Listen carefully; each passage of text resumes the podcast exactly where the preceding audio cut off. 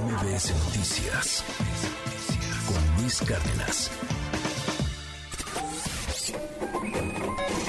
Economía y finanzas con Pedro Tello Villagrán. Justamente las exportaciones de autos y lo de Tesla seguramente va a arrancar ya una vez que se vaya construyendo, no es algo de, de hoy para mañana, pero exportaciones de autos, los electrónicos y los agroindustriales están arrancando muy bien este año. Pedro, cuéntanos, muy buenos días.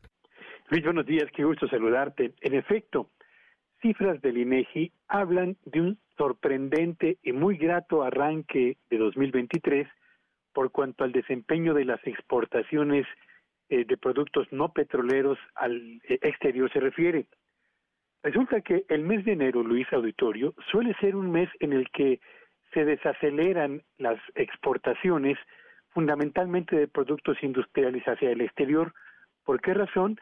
Bueno, pues porque las vacaciones de diciembre suelen reducir el monto de la producción y de la oferta exportable disponible para el arranque del año siguiente.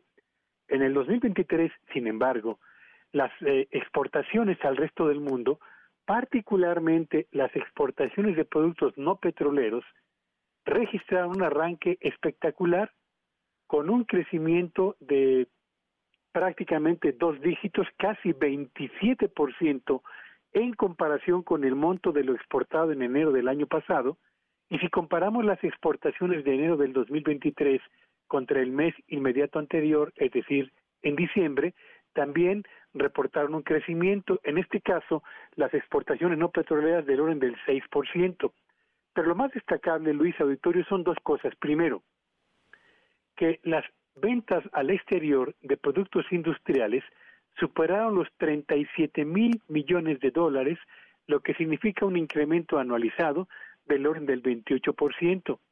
Y los productos industriales que en mayor medida se exportaron en enero fueron los productos de la industria automotriz con un crecimiento de casi el 65% que les permitió cerrar el año de enero con un nivel récord por cuanto al número de unidades vendidas en el exterior se refiere.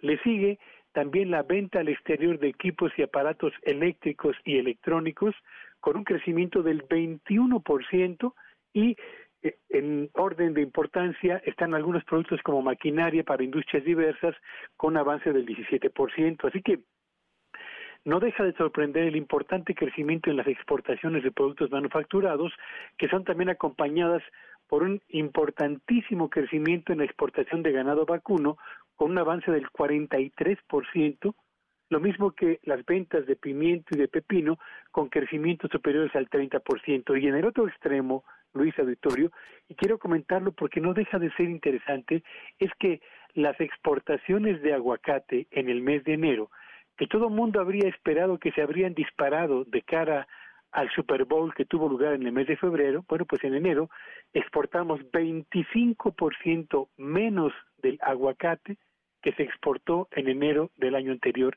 Literalmente las exportaciones de aguacate mexicanas fueron tacleadas en el arranque de este año porque aumentó la oferta ¿eh? procedente de Perú fundamentalmente. Gran dato, o sea, nos ganó Perú, con quien nos estamos peleando, por cierto, a nivel diplomático y político, pero no, no, nos ganó, pero sí nos quitó gran mercado, o sea, disminuyó, y no es menor lo que dices, 25%, o sea que esto que, que traíamos la laraca y el Super Bowl y, y el, y el este, guacamole, pues no fue tanto. Sí, lo que son las cosas, año tras año en el Super Bowl siempre ganaba el aguacate mexicano, pero este 2023 literalmente fue tacleado por la oferta, el aumento en la oferta interna de aguacate en Estados Unidos, pero sobre todo las importaciones procedentes de Colombia, y también de Perú, que desplazaron en buena medida parte de el aguacate mexicano que se vendía por allá. Va, a ser muy interesante igual y, luego poder comparar los datos de cuántos aguacates fueron de México, cuántos de Colombia y cuántos de Perú, ¿no? Este, Oye, voy a buscar esa información porque sin duda es muy interesante observar este cambio en el mercado de Estados Unidos por cuanto al consumo de aguacate mexicano se refiere. Gracias, querido Pedro. Te mando un abrazote y te seguimos en tu red. ¿Cuál es? Síganme en Twitter en arroba Petello Villagrán y que tengan un espléndido día. MBS Noticias con Luis Cárdenas.